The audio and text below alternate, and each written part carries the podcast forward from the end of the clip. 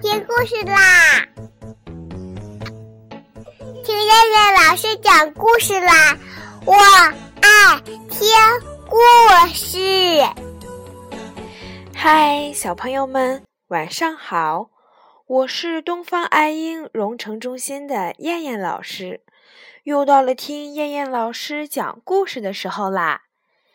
今天我们要听的故事名字叫做《葡萄牙小熊苜蓿花开》。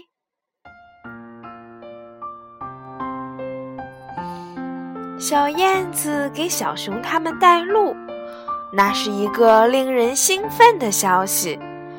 它可以飞得很高，也可以看得很远，这一点小熊做不到。但是小熊想知道和他朋友有关的故事。小燕子说：“这是一个很有趣的故事，说起来很感人呢。”如果你们谁爱哭的话，请把手帕准备好。小熊看看胖小猪，胖小猪看看鸭子，鸭子看看老鼠妈妈。他们中间好像没有那么娇气的人。一路走来，他们还没有谁哭过。在一顶圆圆的大蘑菇下面。小燕子开始讲她的故事。在很久很久以前，我们是住在苜蓿地里的。听我的爷爷说，我的爷爷听他的爷爷说，不知道是多少代爷爷说过的，就这么一代一代流传下来了。我现在还不知道是真是假呢。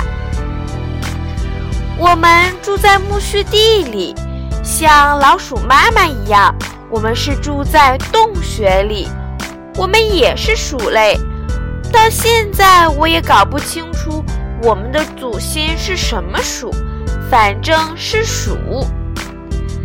老鼠妈妈悄悄地取出笔，开始记录了下来。我们的毛色是白的。不像现在变成了紫色的，是小白鼠吧？小白鼠和你们是亲戚呀。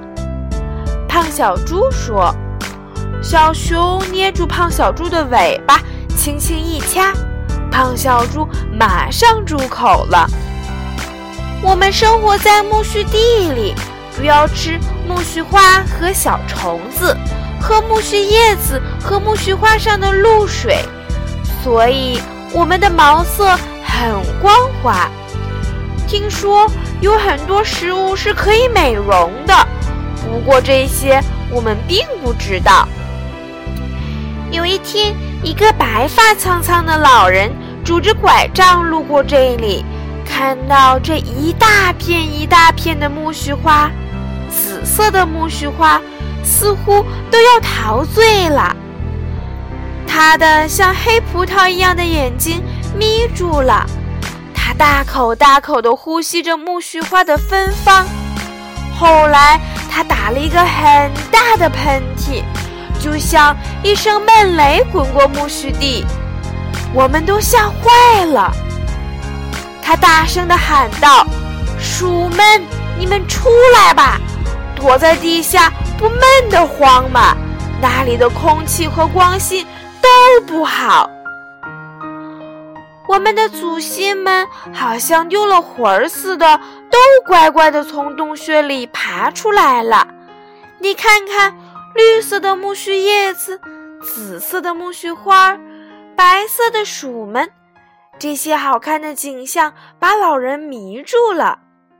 他说：“我要给你们一些本领，特殊的本领，给你们翅膀。”你们应该过另一种生活。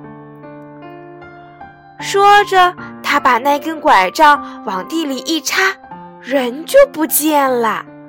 不一会儿，那根拐杖就变成了一棵树，树长得越来越大，几乎都快要把半片苜蓿地给遮住了。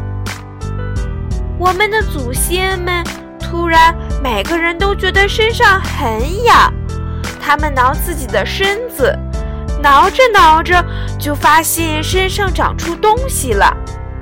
嗯，你们都猜出来了，是翅膀。过了很久很久，我们还是一如既往的生活着，直到有一天，因为一只麻雀的到来，我们的生活发生了根本的改变。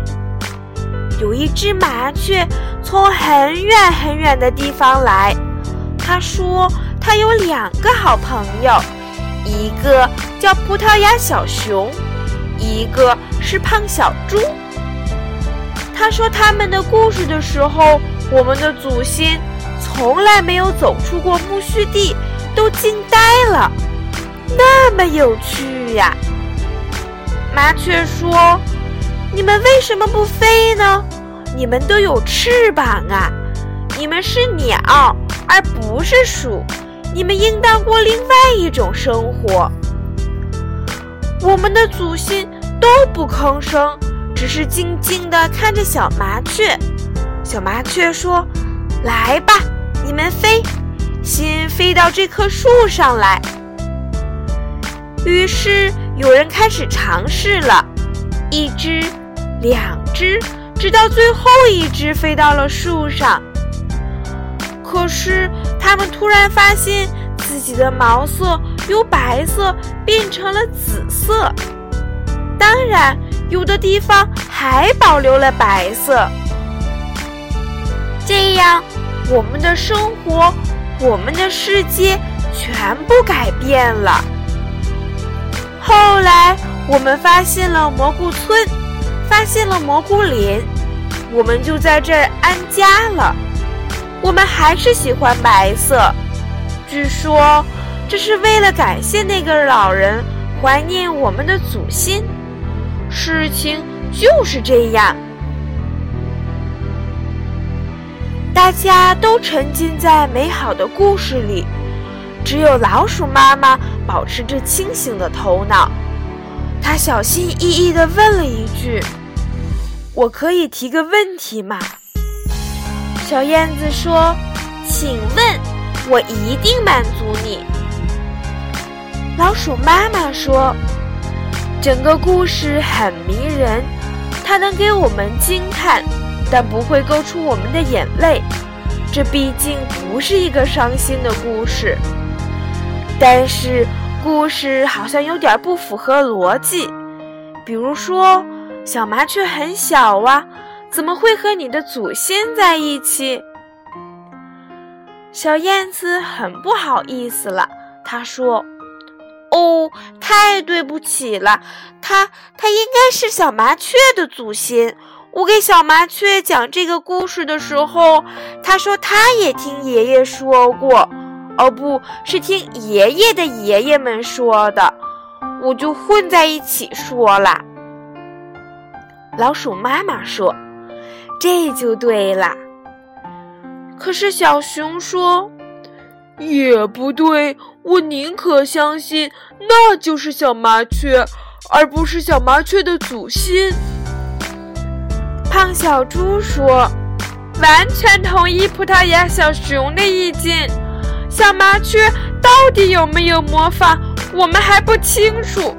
它要是真有魔法的话，那就不一样了。”老鼠妈妈沉思了一会儿，说道。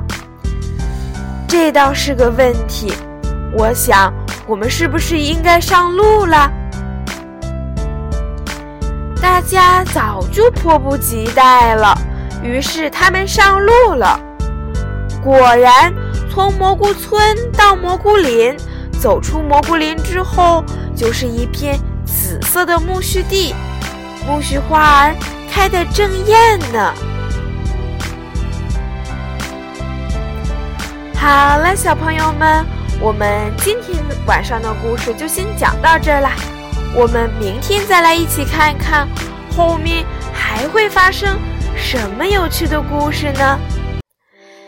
好了，小朋友们，晚安。